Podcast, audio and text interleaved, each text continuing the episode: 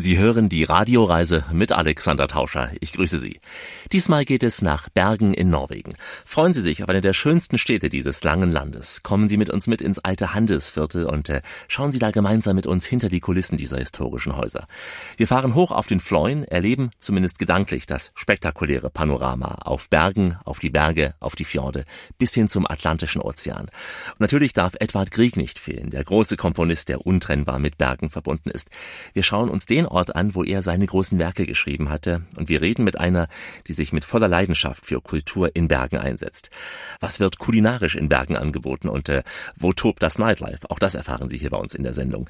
Und äh, wie immer begleiten uns Einheimische und Zugereiste, Menschen, die sich in Bergen sehr wohlfühlen. Hello, my name is Lynn Schus Falkenberg. I work for the Tourist Board of Bergen and I hope you will enjoy the show with Alex from Bergen. Viel Spaß heute auf unserer Reise nach Norwegen und äh, bis gleich. Das ist die Radioreise, die Sie zu neuen Horizonten bringt und damit Reiselust wecken soll. Im Studio Alexander Tauscher. Herzlich willkommen hier bei uns in dieser Show.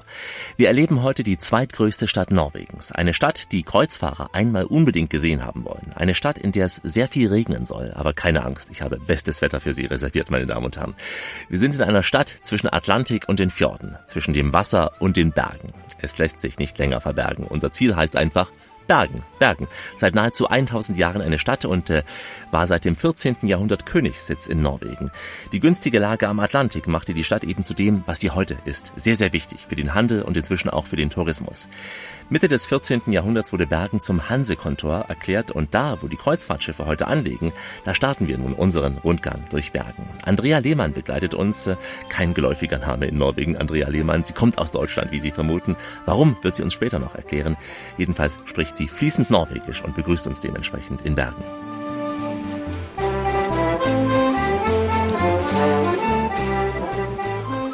Velkommen i Bergen. Kan äh, ha en veldig koselig tur med dere. Das heißt, willkommen in Bergen und ich hoffe, dass wir eine schöne, gemütliche Tour haben.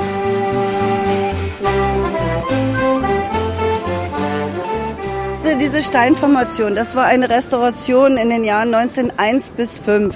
Also dieses Viertel war voll, vollkommen verrottet. Und man hat diese Steinhäuser dann wieder im gleichen Stil aufgebaut und auch die Namen, die vorne dran standen, so hießen auch diese Höfe. Und da hinten das Hanseatische Museum durfte auch nur stehen bleiben, weil es zu der Zeit nämlich schon den Status des Museums hatte. Das durfte nicht mit abgerissen werden. Und äh, das ist ja auch ganz toll gemacht. Da hat damals schon einer wohlweislich gesehen, dass die Hanse zerbröckelte und hat sehr viel gesammelt von den Hanseaten und hat das dort ja ein bisschen kunterbunt eingerichtet, aber, aber es veranschaulicht schon, wie die gelebt haben. Diese Höfe hier, das ist ja jetzt alles vermietet, teilweise auch leerstehend, weil man sie auch restauriert. Und das ist ja auf der UNESCO-Liste auch verzeichnet seit 1978. Diese Höfe sind also nach dem Brand von 1702 aufgebaut worden, aber im gleichen Stil wie seit dem 11. Jahrhundert. Also die Architektur hat sich nicht verändert. Sie hat sich wahrscheinlich auch als sehr stabil erwiesen. Die Hanseaten verließen ja dieses Viertel hier 1754. Winterfest machten sie sich hier 1360, fast 400 Jahre haben sie hier gewirkt. Später haben die Norweger das dann nochmal versucht aufrechtzuerhalten. Aber das war ja dann schon der Verfall der Hanse und alles war ja dann schon zugemacht worden. Die hanseatischen Kontore waren schon längst dicht gemacht worden. Da hat man hier zwar noch gearbeitet, aber der Verfall war schon nahe. Bergen war ja nie eine Hansestadt, sondern nur ein hanseatisches Kontor, zentral aus Lübeck gesteuert. Bergen war ja eigentlich der Umschlagshafen für Trockenfisch und die Hanseaten durften nur bis Bergen segeln. Alles Weitere durfte nur von den Nordnorwegern besorgt werden. Und der Trockenfisch kommt ja aus den Lofoten, wo er die ersten drei Monate an so Dachgestühl-ähnlichen Hölzern getrocknet wird. Die Hanseaten hatten ein äh, Abhängigkeitsverhältnis zu den Nordnorwegern. Sie unterstützten sie auch, wenn sie mal nicht so gute Fischjahre hatten. Dafür kamen dann die Nordnorweger immer wieder zum gleichen Kaufmann zurück mit der Ware, die er dann brauchte. Den Fisch brauchte man ja auch in Deutschland. Es war alles katholisch, noch vor der Reformation. Es gab im Inland sehr, sehr wenig Fisch. Und der Trockenfisch ist ja prima, wenn man den zwei Tage lang ins Wasser wirft, quillt er wieder auf und man kann wieder Fischgerichte herstellen. Man kann ihn natürlich auch so essen, aber da braucht man sehr viel Spucke. Ist ein bisschen trocken. aber Bacalao zum Beispiel ist ja ein Gericht, so tomatisierter Fischeintopf. Und den gibt es ja auch in Portugal und man hat ihn auch hier in Bergen als Gericht. Ja, Sie sehen, wir haben natürlich auch ein paar Touristengeschäfte hier vorne und man versucht aber keine modernen Geschäfte hier reinzuholen. Alles so, was sich ein bisschen anpasst an dieses Viertel. Man versucht auch private Leute hier reinzuholen. Es gibt viele Rechtsanwälte, es gibt äh, Healer, es gibt äh, Designer, die sich hier eingemietet haben und die tragen natürlich alle dazu bei, auch, auch das äh, Viertel zu erhalten. Diese Mittelalterfassade ist einfach das Herzstück von Bergen, das alte Handelsviertel. Die meisten Touristen, die schauen nur auf die Vorderseite, weil da ja die meisten Souvenirshops liegen. Wir gehen gleich in den Hinterhof mit spannenden Geschichten aus Bergen. Bei uns sind Sie richtig, denn wir haben Urlaub im Gepäck. Die Radioreise mit Alexander Tauscher. Heute in einer Perle Norwegens, in Bergen. Ich sage einfach, hey. Bergen war im 12. Jahrhundert die erste norwegische Krönungsstadt und somit auch das Machtzentrum Norwegens. Diese Stellung aber verlor Bergen nach kurzer Zeit. Erst an Trondheim, später an Oslo. Aber kein Problem für Bergen, denn das Geld ist ja auch sehr wichtig. Mit dem Start des Hansekontors im 14. Jahrhundert begann die Blütezeit von Bergen. Die deutschen Kaufleute beanspruchten bald die Nordseite des gesamten zentralen Hafenbeckens für sich. Von da aus kontrollierten die Hanseaten diesen lukrativen Handel mit Trockenfisch und äh, sie verkauften hier Fischöl für die Lampen nach Süden und sie verkauften Getreide und Bier nach Norden. Das alles hat Bergen zu einer wohlhabenden Stadt gemacht. Bergen war lange Zeit auch die größte Stadt Norwegens und äh, Bergen blieb auch nach der Hansezeit und zwar bis weit ins 19. Jahrhundert hinein Norwegens wichtigster Hafen. Wir laufen mit Andrea Lehmann mal in den Hinterhof so eines alten Hansehauses. Es geht hier, wie Sie hören, über alte Holztreppen und knirschenden Boden. Wir sind jetzt hier direkt auf dem Hanseatischen Viertel und laufen gerade erstmal auf einer Galerie im ersten Stockwerk, weil es gab ja sehr, sehr wenig Ein- und Ausgänge in einem dieser Höfe zum Beispiel, nur einer vorne und einer hinten. Und äh, hier sieht man auch so schön, wie Haus an Haus an Haus zusammengereiht ist. Und man kann sich also das hier schon sehr gut vorstellen, wie die also in den Hafen hineingebaut haben von der Strandlinie aus. Was ich Ihnen hier zeigen möchte, das sind eigentlich noch Verwitterungen von den Hanseaten. Und zwar haben die wahrscheinlich den Blockbau damals sehr langweilig gefunden. Der Blockbau war ja grau, so wie dieses Haus hier vorne. Grau und einfach und ohne Verkleidung. Und wahrscheinlich mochte man diese graue Farbe irgendwann mal nicht mehr. Jedenfalls haben dann die Hanseaten angefangen, auch ihre Speicher, die außerhalb der Stadt liegen, anzumalen. Und wenn Sie jetzt hier sehen, die haben auch alle Galerien so angemalt mit großzügigen Rankenmustern. In Leimfarben haben sie in Rot, Oker, Schwarz und Weiß haben sie also alle Galerien angemalt, alle Speicher angemalt. Natürlich vor 1955 sieht man auch die Fehler, die man hier gemacht hat. Man hat sehr viele Nägel hier auch. Das darf heutzutage auch nicht mehr gemacht werden. Man hat natürlich auch manchmal drüber getüncht. Da hinten sehen Sie eine Wand in Weiß. Da hat man einfach drüber gemalt, weil man ja damals vor 1955 den Wert noch gar nicht wusste, was das hier eigentlich beinhaltet. Und von hier aus sieht man auch so schön hier, vom ersten Stock geht es hier weiter hoch. Vorne kann man auch weiter hochgehen. So verzweigte sich das. Und hier sieht man auch so schön Haus an Haus an Haus. Bis zu 15 Kaufmännern konnten an so einem Hof leben. Und die teilten sich alles. Ein- und Ausgänge, die teilten sich die Flaschenzüge überall. Und natürlich gab es auch kleine Warenlager. Jeder Kaufmann hatte eine Schlafstube, Schreibstube, ein kleines Warenlager und vielleicht noch eine Gesellen- oder Lehrlingsstube. Wenn man dann später sich hochgearbeitet hat, konnte man diese Stube kaufen, aber dann zog man wieder zurück nach Lübeck. Dann war man ein Provinzial. Man war ein angesehener Kaufmann.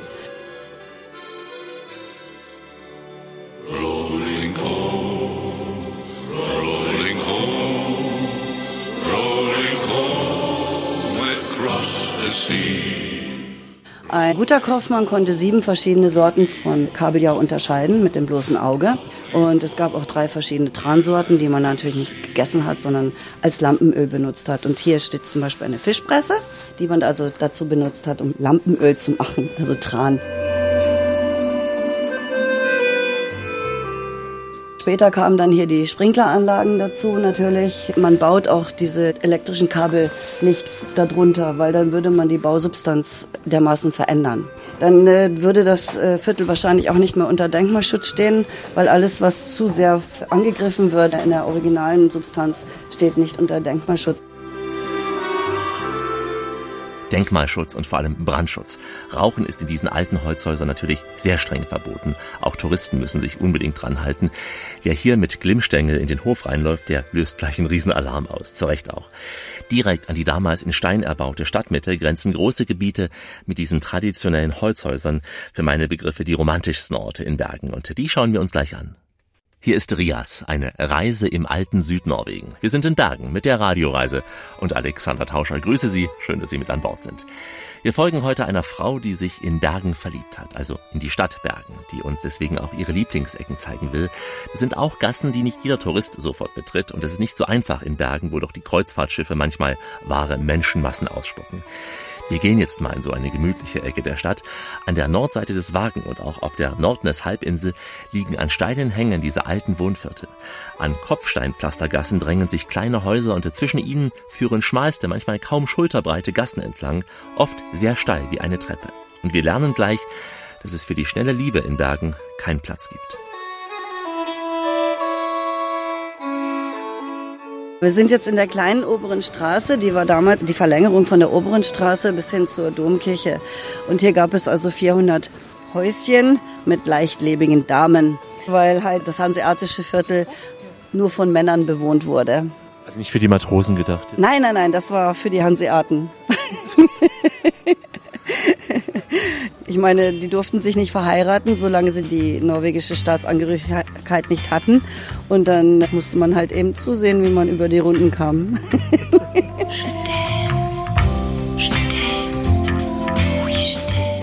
Ist ein Viertel hier nicht so ein Rotlichtviertel? Nein. Prostitution ist verboten, auch der Kauf von Prostitution ist in Norwegen vollkommen verboten und wird bestraft. Es gibt keine Bordells, es ist nicht legal, nein. Die Norweger dann manchmal nach Holland? Ja, und selbst dann können sie nach norwegischem Recht bestraft werden. Wenn es nachgewiesen wird? Ja, ist auch schon passiert. Ist es nachzuweisen? Naja, also man muss dann sehr viel graben. Ich glaube, dann ist man schon verfolgt. Also ein Land, wo noch Sitten herrschen hier. Ja, ja man, man meint es ja. Aber es ist, passiert ja immer mal wieder ein Ausrutscher und äh, es wird immer mal wieder erwähnt. Ja, es kommt schon vor, ja. Ist ja auch nur natürlich, würde ich mal sagen.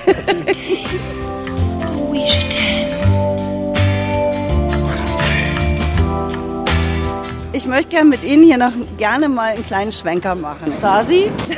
Stasi? Antonio Stasi, das ist unser Italiener, der hat sehr viele alte Kameras. Weiß der, was Stasi ist? Ja, das weiß er, ja. Mein Hasi war beim Stasi. Mein Hasi war beim Stasi. Mein kleiner Hasi war beim Stasi, war beim Stasi. Hasi war beim Stasi. Mein Hasi war beim Stasi. Mein kleiner Hasi saß beim Stasi, saß beim Stasi. Doch, aber er heißt nun mal so. Und er fotografiert, das hat er so. Hat er gemein mit der früheren Organisation? Nein, nein, nein, nein. Und er hat hier dieses Tagging hier an der Wand und er fotografiert immer Leute hier. Und das ist äh, so eine ganze Serie, die er da gemacht hat. To be or not to be. Aber er ist ein super Fotograf und er hat ganz, ganz viele noch altertümliche Geräte, die Sie ja noch wahrscheinlich alle kennen. Ja, das war jetzt ein normales Wohnviertel der Bergner hier. Man geht einfach nur mal fünf Meter von der Touristenmeile weg und man ist schon in einer normalen Behausung der Bergner sozusagen. Und es geht steil hoch und runter und äh, mit dem Auto nicht zugänglich. Auf kleinen Kopfsteinpflaster belegten Pfaden eigentlich nur zu erklimmen. Viele Studenten wohnen ja auch hier und jetzt sind wir wieder in der kleinen oberen Straße und hier vorne sehen wir auch gleich wieder die Hinterlassenschaften der leichtlebigen Damen aus dem Mittelalter. Und wir gehen jetzt hier mal in die obere Kreuzkirchengasse hinein und wieder Richtung Stadt. Das sind ja sehr einfache Häuser, sehr, sehr, die decken gar nicht sehr hoch. Ähm, ist es nicht unbequem hier zu leben in diesen Häusern? Die Fenster sind auch ja dünn für die Kälte. Oh ja, nein, ja, es sind sehr viele Einglasscheiben. Man äh, macht dann nochmal Doppelglas dahinter, wenn es also wirklich kalt wird, äh, weil in vielen äh, alten Häusern dürfen die Fenster einfach nicht so ausgetauscht werden. Diese Doppelglasfenster dürfen da nicht rein. Dann hat man im Winter nochmal eine extra Fensterscheibe im Haus drin. Also zum Beispiel bei dem hier rechts, da hat man jetzt im Sommer wahrscheinlich diese Fläche rausgenommen und im Winter kommt dann nochmal eine extra Fensterglasfläche hinein. Ist erschwinglich für Studenten, solche Häuser? Man müsste ja denken, die sind alle im Privatbesitz und kaum bezahlbar. Kann man sich hier noch einmieten? Doch, es gibt sehr viele Wohngemeinschaften und äh, für, für 400 bis 500 Euro im Monat kann hier ein Student schon in einer äh, Drei-Personen-WG wohnen. Und natürlich, wenn sie außerhalb wohnen, ist das halb so teuer. Aber die möchten ja ganz gerne auch mitten in der Stadt wohnen, weil ja die Fakultäten auch mitten in der Stadt sind. Und sie prägen ja auch hier diese ganzen Viertel. Manchmal kann es auch sein, dass sich drei Studenten ein Haus kaufen. Und dann natürlich mit Papas Hilfe dann noch dazu, der den Kredit gibt, dann klappt das. Aber normalerweise sind sehr, sehr viele Vermietungen an die Studenten. Übrigens 77 Prozent der Norweger haben ihr Eigentum, entweder jetzt Haus mit Garten oder als Eigentumswohnung und der Rest wird vermietet. Das ist also umgekehrt zu Deutschland. Genau, eine viel größere Quote. Ja. Man kann natürlich dann auch witzigerweise sagen, wenn man ein Haus kauft, braucht man einen Kredit. Also 77 Prozent der Norweger haben einen Kredit. Also mit anderen Worten, sie sind verschuldet. Und was kann man hier studieren? Alles. In Bergen kann man alles studieren, was natürlich hier auch großartig ist. Wir haben auch ein Universitätskrankenhaus, hauptsächlich Medizin. Wir haben auch eine Handelshochschule, wo also Betriebswirtschaft studiert wird.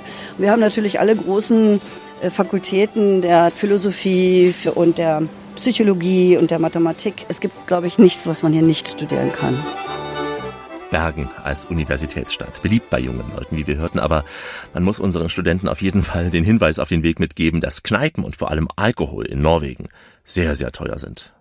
Wir sind unterwegs in Bergen, die Radioreise mit Alexander Tauscher im Südwesten von Norwegen zwischen Atlantik und Fjorden.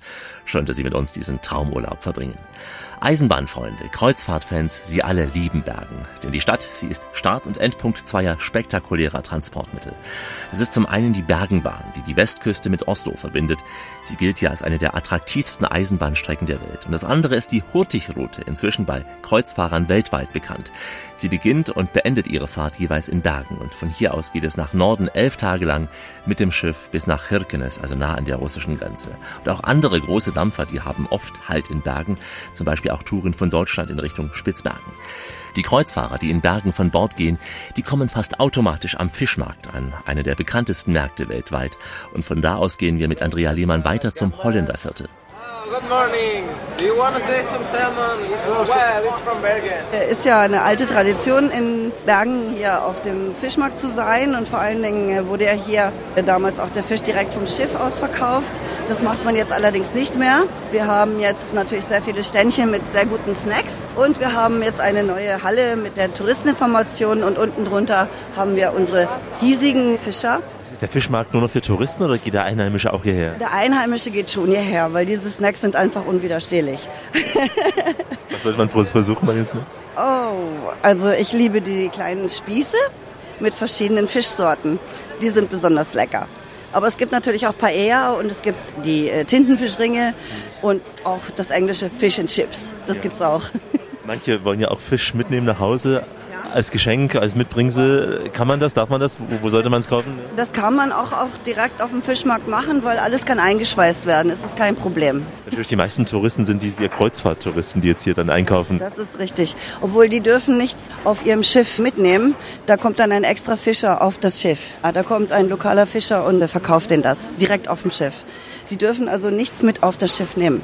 Wahrscheinlich aufgrund der Bakteriengefahr. Die Fischer, die hier verkaufen, sind es die, die wirklich vor Bergen im Atlantik gleich fischen oder kommen die aus verschiedenen Teilen Norwegens? Ja, das sind eigentlich die hier, die Lokalen, die direkt vor unserer Tür auch fischen. Es ist ja so, dass äh, wieder einige direkt anlegen dürfen, so einmal in zwei Wochen und direkt von ihrem Boot aus verkaufen dürfen. Weil das haben die damals auch eingedämmt aufgrund, dass es so viele verschiedene Bakterien gab. Aber jetzt hat man wieder alles äh, versucht zurückzuführen dass man also die Fischer direkt an den Kai lässt und die Bevölkerung dann auch direkt vom Boot aus kaufen kann. Fisch günstig oder wie alles Norwegen etwas teurer hier? Fisch ist eigentlich sehr günstig. Im Vergleich zu Deutschland, ich war ja letztens wieder mal in München, muss ich sagen, dass der Fisch hier doch eigentlich recht günstig ist. Auch Königskarten gibt es ja? Ja, die sehen ja so monsterartig aus. Die sind aber ganz lecker. Wenn man die zubereitet, so ein bisschen in, in Knoblauch, äh, Butter, ganz köstlich. Die haben sich ja auch extrem vermehrt in den letzten ja. Jahren. Aber jetzt hat man versucht, die auch auszubeuten, also zu fischen. Und sie gehört eigentlich in jedes Restaurant hier in Bergen. Wir sind jetzt in der Holländerstraße und äh, hier haben früher die Engländer gewohnt. Und dieser Bereich liegt auch sehr nahe zum hanseatischen Viertel. Hier in dieser Straße wohnte ein, ein Mädchen, die Düwecke. Sie verliebte sich in den König Christian II., damals noch Kronprinz, er König auch in sie. Und er hat dann sie immer mitgenommen und natürlich auch die Mutter von ihr mit im Schlepptau gehabt. Dabei hat man auch festgestellt, sie konnte lesen und schreiben und das war jetzt das 15. Jahrhundert, nicht sehr ungefährlich und auch die Tochter konnte das. Und der Kronprinz und spätere König hat dann ja festgestellt, diese Dame ist sehr klug. Er hat also erstmal so ein kleines Vorzimmer gehabt, äh, wo er sich dann mit der Schwiegermutter sozusagen beraten hat. Dann durfte er weiter zu seiner Düwecke. Und egal, wo die wohnten, er hat sie immer mit dabei gehabt. Er musste sich später verheiraten. Aber das äh, hat ihn nicht gestört und hat seine Düwecke immer wieder mitgenommen. Das hier ist der Bereich des Lepra-Museums. Und zwar diese St. Jürgen-Kirche war die äh, Kirche für die Leprakranken schon im 15. Jahrhundert. Dieser Bereich hier wurde dann auch später als Museum umgebaut. Und hier in der Nähe gibt es ja einen Komplex. Gerhard Amauer Hansen hat ja hier in dem 19. Jahrhundert den Leprabacillus entdeckt. Es gab insgesamt 3000 Leprakranke in Westnorwegen. Man muss sich das vorstellen, dass also die Leprakrankheit nicht nur als Afrikakrankheit bekannt ist, sondern auch als skandinavische Krankheit. Man weiß sogar schon bei den Stabkirchen, dass es Leprakranke gab, weil es gab in jeder Stabkirche eine kleine Lepraluke direkt am Altar. Und äh, dort von draußen konnten dann die Leprakranken dem äh, Pfarrer zuhören. Und äh, man hat dann hier auch eine kleine Praxis wieder errichtet mit skurrilen Gegenständen, die der Gerhard Amauer Hansen halt weggeschnitten hat und ganz, ganz viele Zeichnungen. Der letzte Patient starb ja nicht in diesem Haus, aber in dem äh, Klinikum 1946, meine ich, war es ja. Das Lepra-Viertel in Bergen, also wirklich nur historisch gesehen, keine Angst. Bergen ist absolut sauber, wie das ganze Land. Norwegen ist ja ein Land ohnehin wie im Bilderbuch. Wir schlagen gleich weitere Kapitel dieses Bilderbuches auf mit toller Fernsicht und tollen Klängen. Vom Floin bis Edward Grieg, die Radioreise in Bergen. Wie immer an dieser Stelle. Auf Weiterhören. Richtet auf eure Lauscher, denn hier spricht der Tauscher, der Alexander, grüßt sie alle miteinander und wünscht auf diese Weise eine schöne Radioreise. Ich freue mich, dass ich Ihnen heute ein kleines Stück vom großen Norwegen zeigen kann. Wie ich immer sage, eines der schönsten Länder dieser Erde, landschaftlich. Das Zusammenspiel von Fjorden und Bergen macht eben den Reiz aus und auch rund um Bergen ist das so, dieser zweitgrößten Stadt Norwegens, die wir heute erleben. Bergen ist Ausgangspunkt für viele Wandertouren, aber Sie müssen nicht unbedingt wandern, um weite Ausblicke auf Stadt und Meer zu haben. Es geht ganz mühelos mit der Zahnradbahn auf den rund 300 Meter hohen Berg Floin oder mit der Seilbahn auf den mehr als doppelt so hohen Gipfel des Ulriken. Also steigen wir mit Andrea Lehmann rein in die Gondel. Wir sind jetzt mitten in einem Wagen von der Fleubahn, eine Standseilbahn, die auf 320 Meter innerhalb von sechs Minuten geht. Die Fahrlänge beträgt ungefähr 850 Meter und steilste Steigung oder wie man das nennt, das sind 26 Grad. Falls wir jetzt irgendwo anhalten, das ist natürlich äh, eine super Zufahrmöglichkeit für unsere Gebirge anstatt hier hochzulaufen, dann mit der Fleubahn hoch und von dort aus kann man ganz viele Wege auch oben im, im Hausgebirge machen. Wir haben ja sieben Berge, auf dieser Seite sind es vier und das ist so der zentrale Anlaufspunkt für jeden, der hier so ein bisschen äh, joggt oder man kann auch mit dem Kinderwagen sehr gut oben laufen. Das hat man sehr gut gemacht. Man hat so Kieselwege und das ist für jeden dann halt auch zugänglich. Sehr, sehr volksnah gebaut sozusagen. Man sieht unsere zwei Inseln vor Bergen, die Askøy und Sutra. Und die beschützt uns auch so ein bisschen vom Nordwind. Deswegen sind wir ein sehr beliebter Hafen, dass es hier nicht so turbulent ist auch. Wir kriegen halt auch nicht direkt den Nordwind hier mitten in den Hafen hinein. Wenn man dort mit dem Auto hinfährt, ungefähr 20 Minuten zum Angeln zum Beispiel, direkt von den Scheren kann man dann die Angelroute raushalten und natürlich bei so einem Wetter beißt kein Fisch. Da muss es dann so Wetterumschwung geben. Man nimmt dann einen Einweggrill mit und ein bisschen Fleisch, damit man dann doch ein bisschen sich versorgen kann. Das ist dann mehr zur Gemütlichkeit als, als zum Fischen. Das ist so Rekreation pur. Also der Blick kommt ja mit einem Mal schon nach einigen Höhenmetern. Der Blick auf den Hafen und auf die Askøy. Man sieht die Brücke dort hinten. Die Brücke ist die... Das ist die zur Insel. Und hier vorne links sieht man auch schon die Halbinsel, nur Nes. Man kann sie spaßeshalber als Nordnase übersetzen. Aber ein Nes, das ist so ja fast wie eine Schere, also so ein Hügel, der so flach abfällt. Sehen wir auch so ein graues Schiff, sieht aus wie ein Kriegsschiff, aber ist es sicher nicht. Das ist, äh, Kriegsschiff, ist ein Kriegsschiff. Die haben ja manchmal auch ihre Treffen im Hafen. Wenn die mal wieder irgendeine Aktion in äh, Nordnorwegen haben, dann äh, kommen die hier vorbei. Aber normalerweise sind dann die Schiffe offen. Also da machen die so einen Tag draus, dass man den Tag des offenen Schiffes hat. Man kann diese Kriegsschiffe dann auch besichtigen. Und manchmal liegen auch Deutsche hier und Ja. dann ist es schon passiert, dass ich einfach mal Hallo gesagt habe und dann darf ich an Bord, kriege ich manchmal ein Bier. Ein Deutsches. Für den Kriegsschiffen. Die haben ihre eigen, eigene Verpflegung dabei.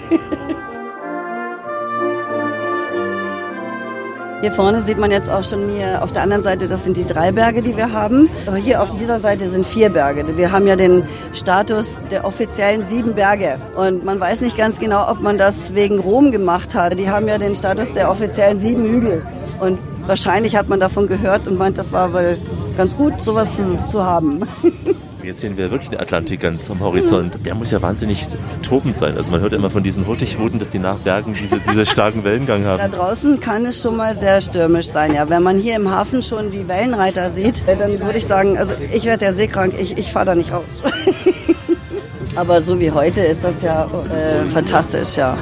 Gehen Sie ja draußen auch baden? Gibt es da Strände dann an der ja. Atlantikküste? Es gibt auf jeden Fall auf der Insel und hinten weiter auf der Sutra-Insel gibt es auch Badestellen und auch hier auf dem Festland, weiter südlich, da haben wir auch ein paar Strände. Die werden auch, und natürlich haben wir hier auf der gegenüberliegenden Seite, auf der Halbinsel haben wir ein Schwimmbad. Und das ist auch im Meer drin. Also man kann da im Meer baden. Sind Sie da jetzt auch hart gesotten und baden bei den Temperaturen dann schon? Ich habe erst einmal hier im Fjord gebadet vor ein paar Jahren. Da war es so warm, da wollte keiner mehr aus dem Fjord raus. Und hier war Hochsommer und äh, wir sind alle im Fjord baden gegangen.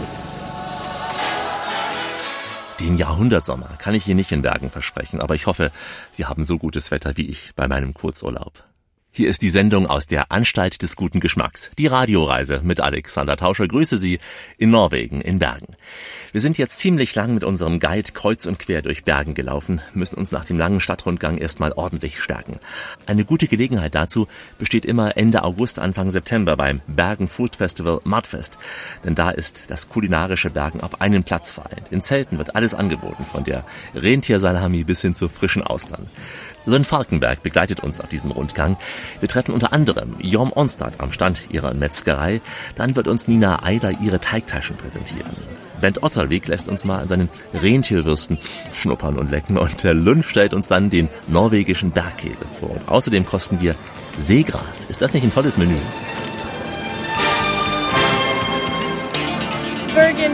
Festival. All the producers that are attending uh, the food festival are from Bergen or the area around Bergen. Ja, So alle it's a Produzenten des Bergen Food Festival kommen im Prinzip hier aus der Region. Das Festival geht immer von Freitag bis Sonntag und parallel läuft ein Bierfestival jeweils am Freitag und am Samstag. as well, but that is only a Friday and Saturday. We have pork meatballs here. It's a little bit spicy, and then we have um, viltbolla. It's a combination between reindeer and deer. Ja, wir produzieren hier kleine Bällchen aus Schweinefleisch, etwas würzig sind die und wir haben Bällchen mit einer Mischung aus Wildfleisch und Rentier. Da ist etwas Schweinefleisch mit drin für das Fett eben, weil Rentierfleisch an sich sehr trocken ist. Das Fleisch wird gekocht und dann in dieser Vakuumverpackung gehalten, so hält es länger. So, it stays good longer. This is lefse. It's a tradition from the north of Norway. Ja, das ist Lafsey, eine Tradition aus dem Norden von Norwegen, diese Art Pfannkuchen, einmal mit Butter, Zucker und Zimt oder in der Variante mit braunem Käse oder hier Butter, Zucker und saure Sahne. Lefsey lässt sich aber nicht so einfach machen wie ein Pfannkuchen. Ich selbst komme von den Lofoten aus Westerland. I'm from the north of Norway, right inside of Lofoten, from Vesterålen. So now we are here with uh, one of the booths selling uh, a lot of um, sausages.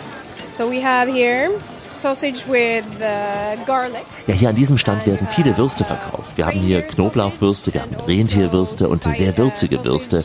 Hier zum Beispiel auch Rotweinwürste und äh, Schinkenwürste. Die Rentierwürste, die haben einen ja strengen Geschmack. Es gibt auch weiter im Süden von Norwegen Rentiere, aber vor allem im Norden. Übrigens, die haben hier auch Elchwürste. Uh, yeah, it's quite uh, strong. The taste of it is quite strong. Uh, you can find reindeers uh, further south as well, yeah, but it, mainly in the north uh, north part. But they also have like here they have the elk sausage.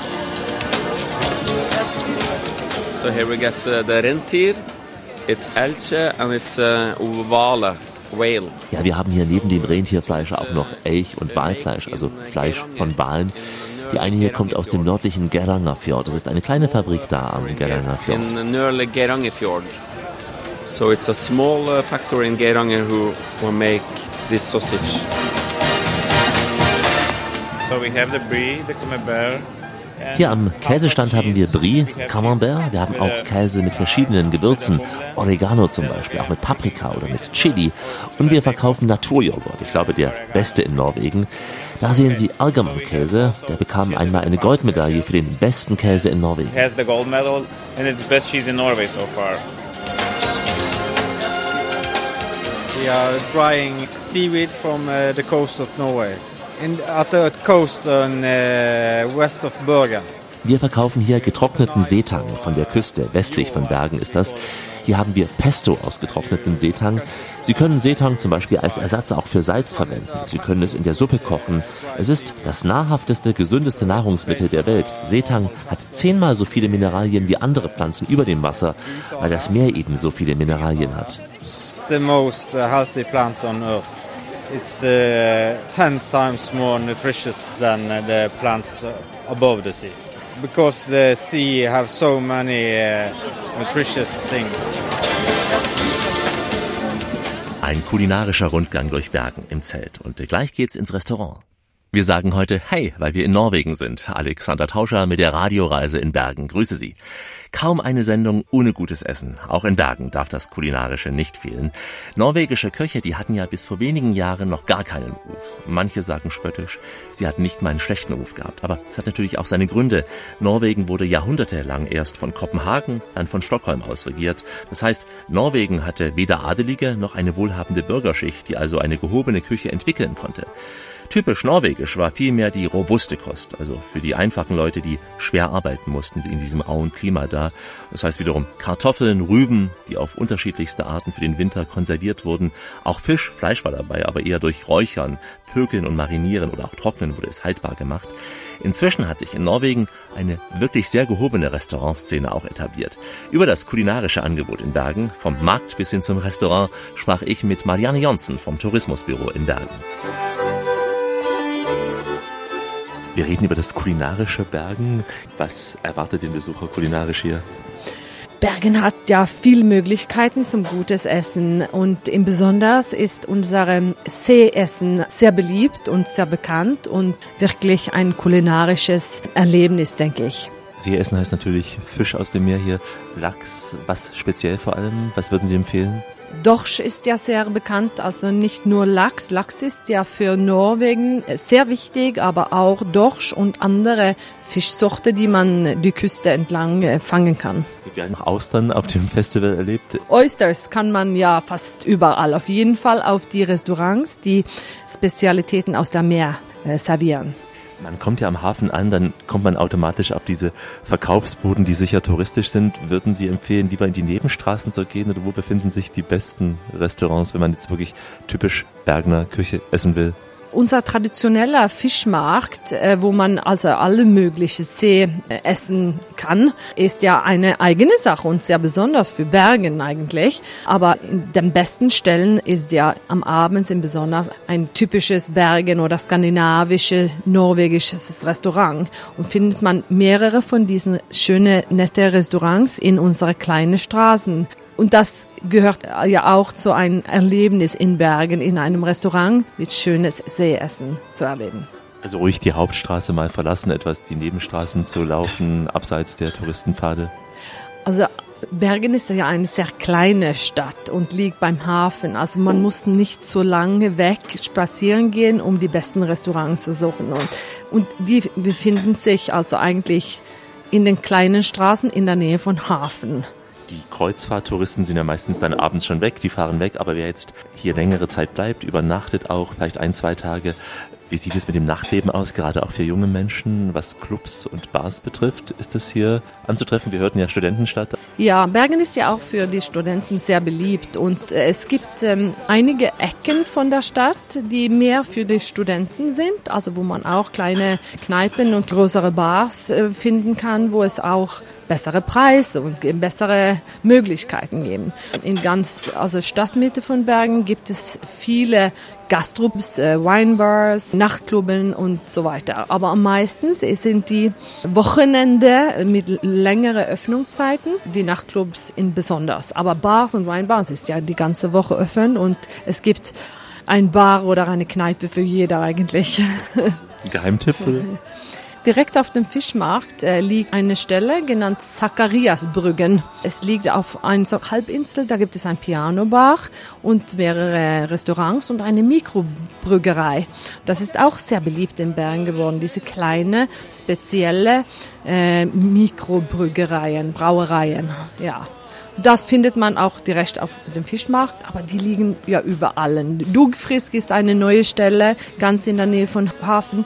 Die servieren auch Bergens Spezialitäten von Bier, von Essen und so weiter. Die Kleider, die die, die Kellner sich anziehen, ist so eine besondere äh, Kleider von typisch alte Bergenser, die altmodisches, aber moderne Kleider. Man kann gut sehen, dass das die, äh, ein Typ von Bergen ist, also die, die, die Kellner und so.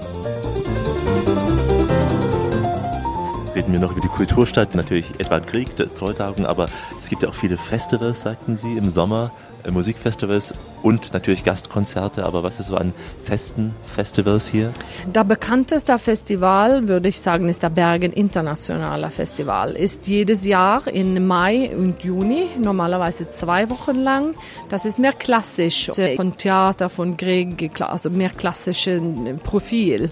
In derselben Periode ist normalerweise auch unser Festival Nachtjazz, also ist nur Konzerte am Abend und in die Genre von Jazz. Ein Wochenende in Mitte Juni ist auch jedes Jahr Bergenfest. Das ist eine Mischung von modernen Musik, von Popmusik und eigentlich alle Genres. Ähm, sehr schön mit diesem Festival Bergenfest ist, ist, dass es draußen, das ist auf unserem ähm, Festungsgebäude direkt in der Stadtmitte. Das ist so ein Festival von Donnerstag bis Samstag. Man also kann ein ganz Wochenende einen Pass haben und man geht praktisch da ein und aus, wie man will. Ja, es ist jedes Jahr unterschiedliche gute Artisten von nicht nur von Norwegen, sondern von ganz Europa. Sie haben ja auch einige Aushängeschilder musikalisch. Beginnen wir mal beim Pop. Das ist Kigo. Kigo, ja. Der macht ja elektronische Musik von anderen Artisten und macht ja schöne Dinge jetzt überall in der Welt. Kygo ist aus Bergen. Der ist ein junger Herr, der sich so eine Spezialität von elektronisches Musik. Er nimmt diese elektronische, neumoderne Musik zum Stage. Ein paar Jahre zurück liegt schon Kurt Nielsen, aber immer noch, glaube ich, hier ein Star in Norwegen. Ja, der ist, wenn es kommt zum Weihnachtskonzert, der ist ja auch Bergen eine Kulturstadt. Es gibt mehrere Konzerte, ganz Monat Dezember, also bis zum Weihnachten. Und, und jedes Jahr hat Kurt Nielsen ein Konzert in unserem großen Konzerthaus Grieghalle. Aber der spielt ja überall in Norwegen normalerweise auch Konzerte auf in unterschiedliche Städte und überall eigentlich. Das klassische Aushängeschild ist das Sinfonieorchester aus Bergen? Ja, unser Symphonieorchester, Bergen Philharmonische Orchester, ist ja in der Welt sehr bekannt. Es ist einer der ältesten. Die spielen jede Woche in Bergen, in der Grieghalle auch, ein Konzert unter, unter unterschiedliche Themen und Komponisten. Und im besonders dann auf, äh, selbstverständlich Grieg, der von Bergen ist. Und die machen ja auch fast jedes Jahr ein Tournee und auch sehr oft in äh, Deutschland. Pop und Klassik in Bergen. Und wir bleiben bei der Klassik. Da darf natürlich ein Name nicht fehlen. Sie ahnen es. Edward Grieg, gleich bei uns. In Farbe und Stereo, wie immer vom Mund zum Ohr, und da soll sie auch bleiben. Die Radioreise mit Alexander Tauscher, heute in Norwegen, in Bergen. Grüße Sie. Wir kommen zur Musik, die ja heute immer wieder auch unterliegt, zur Musik von Edvard Grieg, der große Pianist und Komponist der Romantik. Am Rand von Bergen, ganz idyllisch am Wasser gelegen, befindet sich sein Wohnhaus Traudagen und gleich daneben am See die kleine Komponistenhütte. Das Haus ist heute ein Museum. Sie sehen da, wie Edvard Grieg Anfang des 20. Jahrhunderts lebte. Die Komponistenhütte im Garten steht, ja, wie er sie verlassen hatte noch. In einer Felswand am See liegen die Gräber von Edvard wie auch von seiner Frau Nina Grieg. Dorthin führt uns nun Annette Schattauer und lädt uns anschließend in den Kammerkonzertsaal Treudsalen ein. Dann kann ich Sie jetzt auf Treuthaugen herzlich willkommen heißen, dem Zuhause von Edward und Nina Grieg. Treuthaugen, das ist der Name des Ortes. Man wird sich vielleicht fragen, warum. Und damals, wie ich denke auch heute noch, haben ja Villen äh, mit ihrem Grundstück einen Namen bekommen. Edward wollte das Grundstück zuerst den Felsen nennen. Das fand Nina aber bei weitem nicht romantisch genug und hat sich deswegen ein bisschen bei den Nachbarn hier umgehört. Und die haben ihr gesagt, dass dieses kleine Tal, dieser kleine Abhang, vor dem wir jetzt stehen, als das Trolltal bezeichnet wird, also Trolldalen. Und da meinte Nina dann, ja, dann können wir doch unser Grundstück Trollhügel, also Trollhügel nennen. Das, was Trollhaugen bedeutet. Hat den Vorschlag Edward vorgetragen und der wurde sofort genehmigt. Damit konnte er gut umgehen.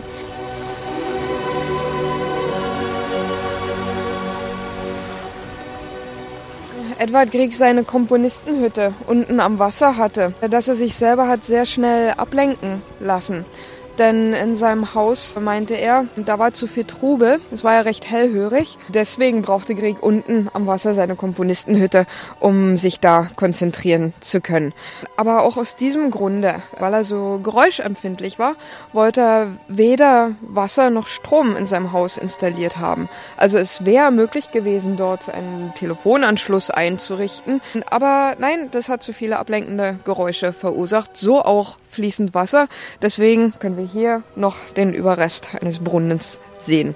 Also die beiden Dienstmädchen, die hier gearbeitet hatten, die werden genug zu tun gehabt haben.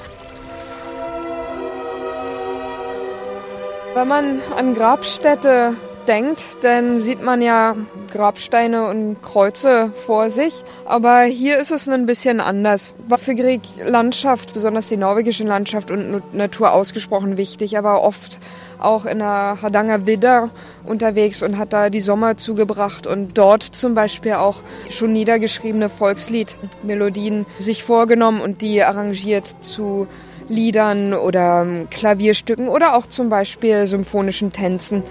Und hier ist Grieg oft äh, mit seinem besten Freund Franz Bayer fischen gegangen. Und eines schönen Nachmittags, spät im August, sind die beiden hier im Boot gefahren und da soll Grieg zu seinem Freund gesagt haben, dass er wünscht, hier für immer zu ruhen. Jetzt sind wir am Konzertraum Treuzahlen, von dem aus man auf Griegs Komponistenhütte blicken kann, in der er viele seiner zum Beispiel der sehr bekannten lyrischen Stücke komponiert hat. Und der Pianist, der heute spielt, äh, einer Stan Nöcklebach, der ist Chef oder Leiter des internationalen Edward Grieg Klavierwettbewerbes, der seit 2012 jedes zweite Jahr hier in diesem Konzertsaal abgehalten wird. Äh, Stan Nöckleberg ist ein sehr renommierter Pianist. Seine Einspielung von Griegs Amol-Konzert, dem Griegs ersten großen Erfolg, wurde von der BBC zur besten Einspielung ever gekürt und er hat auch eine Ausgabe von allen äh, lyrischen Stücken von Grieg äh, gemacht. Also er ist ein sehr gefragter. Also er hat auch in Hannover an der Kunsthochschule unterrichtet. Also jeden Abend hier diese Abendkonzerte? In der Sommersaison von Anfang Mai bis Ende September finden hier jeden Tag halbstündige öffentliche Konzerte statt, um eins.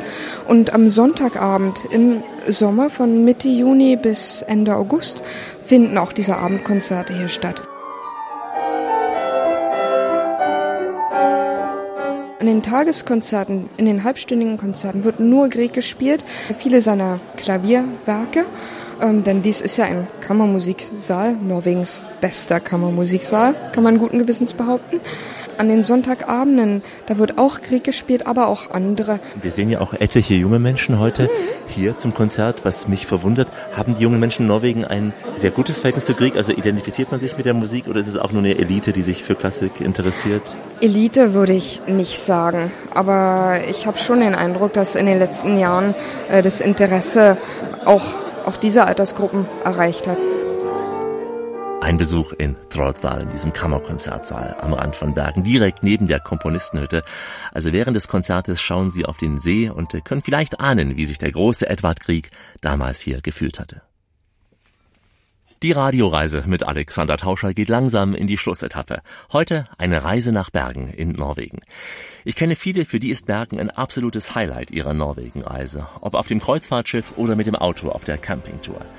Bergen, die Perle Norwegens, nah am Atlantik, direkt an den Bergen.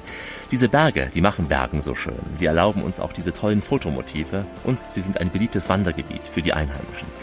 Sie tragen aber auch dazu bei, dass es in Bergen statistisch gesehen an 250 Tagen im Jahr regnet. Deswegen wollen wir Ihnen nicht verschweigen, dass in Bergen statistisch gesehen 2500 Millimeter Niederschlag fallen pro Jahr. Also meistens Regen, Schnee eher selten. Damit ist Bergen die, müssen wir auch sagen, die regenreichste Großstadt Europas. Aber trotz Regen fühlen sich die Einwohner hier sehr wohl, wie uns Lünn sagt.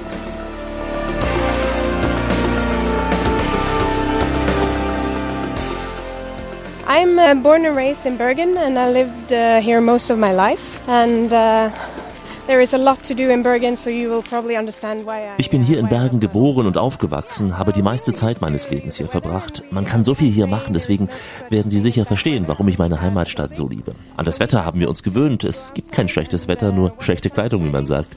Und äh, wenn die Sonne scheint, dann geht jeder raus und genießt das. Das ist perfekt. So we dress up to, to go outside, and uh, when the sun is shining, everybody's out enjoying their time, and uh, life is just perfect.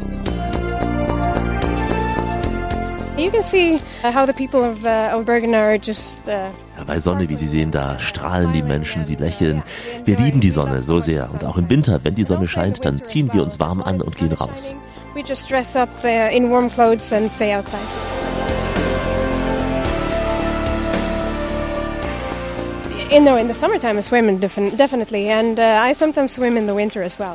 Ich gehe im Sommer im Ozean schwimmen und manchmal sogar auch im Winter. Ja, im Winter auch. Wir haben ja dieses Meeresklima, das heißt, die Winter sind nicht zu kalt. Das kälteste, was wir bisher hatten, war minus 8. And uh, actually, the coldest temperature that has been uh, registered in Bergen is minus eight.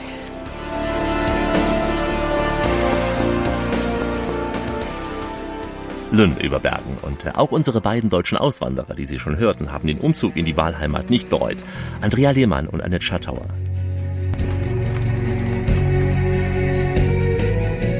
Als ich in Münster studierte, habe ich meinen damaligen Lebensgefährten kennengelernt.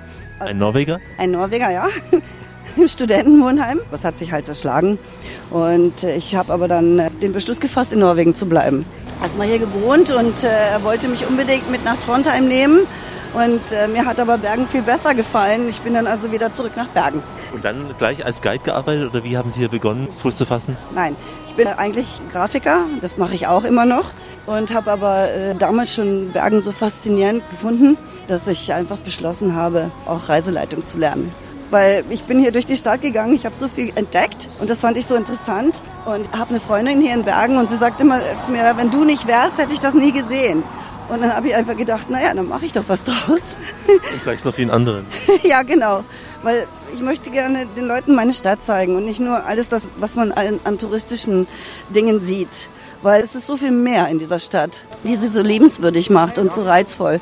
Meistens sagen die Leute am Ende der Tour, jetzt verstehe ich, warum sie hier seit 26 Jahren wohnen. Weil es für Sie auch so lebenswürdig ist.